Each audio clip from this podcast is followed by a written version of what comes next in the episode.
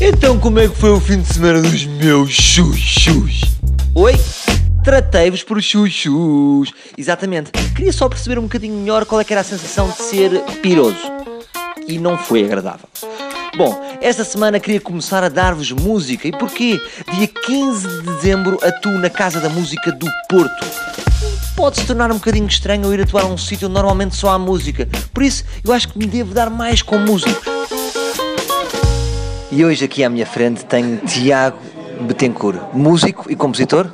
E queres que eu acrescente mais coisas? Não, é só para, para ver se tinha falado bem. Que sim, isso é o que eu sou, música e compositor. E, e Tiago Betancourt trouxe-me aqui um restaurante que não estamos a fazer publicidade, estamos só a dizer a verdade. Uh, restaurante chamado O Último Porto. É verdade. Venho cá muitas vezes, já há muitos anos. Temos aqui bom peixe, carne também é agradável. O mousse de chocolate também é bom para tirar aquele, aquele saborzinho a peixe, não é? Que às vezes, coisas, não, não queres. Neste almoço eu, eu, descobri aqui uma particularidade muito interessante, Tiago Betancourt, é que o Tiago tem medo de vespas. Aparentemente olhamos para ele e vemos um homem viril, um homem romântico, um homem onde as mulheres talvez sintam segurança e depois surpreende-me, para além de comer mousse de chocolate, que eu acho extremamente americano, com medo de vespas. Não sei se tu reparaste, mas antes de eu assassinar aquela vespa, ela teve não sei quanto tempo aqui ao meu colo, mas eu estava calma, ela começou foi a subir. Senhor ouvinte, deixe-me explicar, uma vez veio pousar no meu colo e eu deixei-a estar um certo tempo até que ela começou a subir para cima e eu pensei, ah, ela vai-me atacar. E então, com um guardanapo, gentilmente, eh, como é que, como é que eu ia dizer, pus termo à vida dela. Mas repara, é isso que é interessante, Tiago, que é os extremos a que uma pessoa uh, pode chegar. Portanto, de ter medo para vespas, do medo passa para assassinar. Será que isto na vida pode acontecer? Tudo o que tens medo poderás ter tendência para, para assassinar? Acho que sim, Salvador. Acho que. acho que, que o mundo está a ir para vários extremos, não é? Que tem a sua origem no medo. E todos nós, eh, frente ao pânico, é que somos testados para perceber qual é que é realmente a nossa essência. Pelos vistos, a minha é matar vespas. Por falar na nossa essência, Tiago Golar Betancourt, tens ido aos Açores? Uh, vou de vez em quando aos Açores. À Ilha de São Jorge? Não, uh, não tenho ido à Ilha de São Jorge, mas tiveste a investigar, Salvador, não estava a Eu sei tudo, eu, eu sei tudo. O meu pai nasceu nas velas, nunca chegou a viver nas velas, mas o meu bisavô tinha uma fábrica de queijo nas velas. Tu tens algum tipo de acento açoriano? Tu dominas o acento açoriano? Queres que eu... Accent? Não, não tenho. Não porque nunca, nunca vivi nos Açores. Mas sei como é que os meus primos falavam, quando as minhas tias, quando eu ia para lá.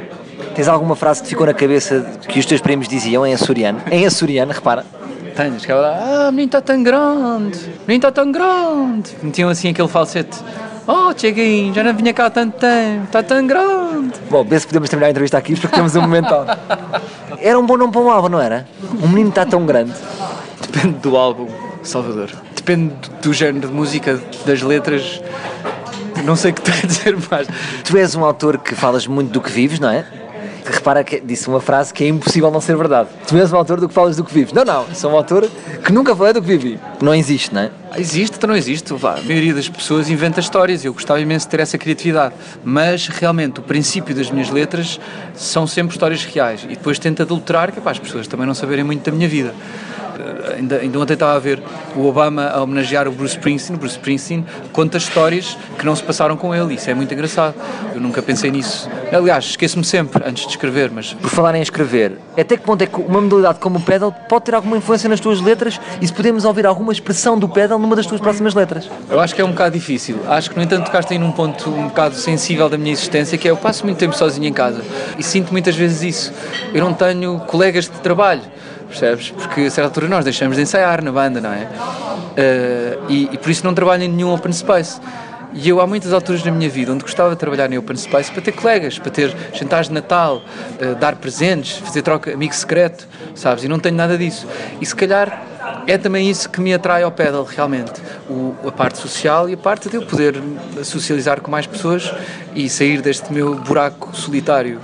Tiago, se existisse um coworking em Lisboa, perto da tua casa, só de músicos, que músicos gostarias de ter?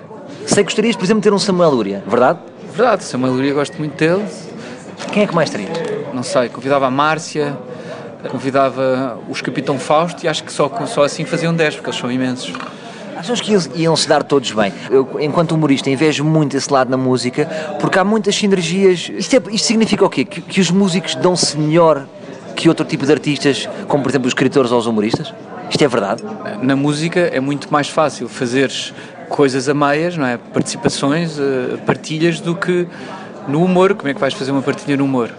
Por acaso o Vasco Palmeirim e o Marco fazem isso, não é? Fazem uns espetáculos onde partilha o palco.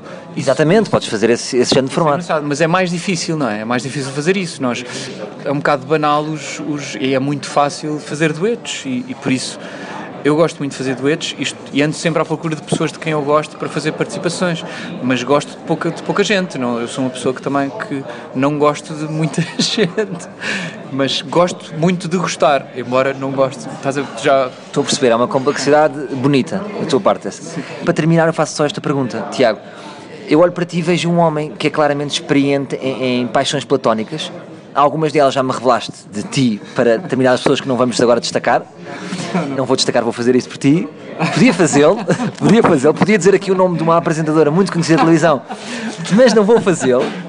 Mas já lidaste com certeza com muitas miúdas que têm paixões platónicas contigo. Qual é a melhor forma de lidar com isso para não se tornar estranho? Eu não sei lidar, não sei lidar muito bem com isso. Aliás, as namoradas que tive, que não foram muitas, não eram, meu, no princípio, quase que nem sequer conheciam o meu trabalho por isso acho que isso prova que eu não sei lidar muito bem com os fãs e com essas paixões platónicas. Acho que tento sempre, faço umas piadinhas e não sei o quê, mas não consigo eh, criar nenhum tipo de empatia com uma pessoa que olha para mim como se eu fosse mais do que realmente sou. Ah, então isso perde um bocadinho o exotismo.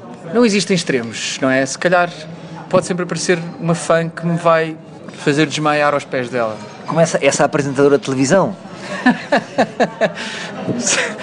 Não sei do que é que estás a falar, Salvador. Não sei.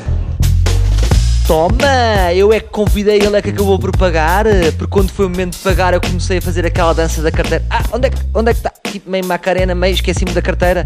Pumba! Eu fui almoçar com o músico, ele foi almoçar com o cigano. Voltamos amanhã com mais um Um para Um.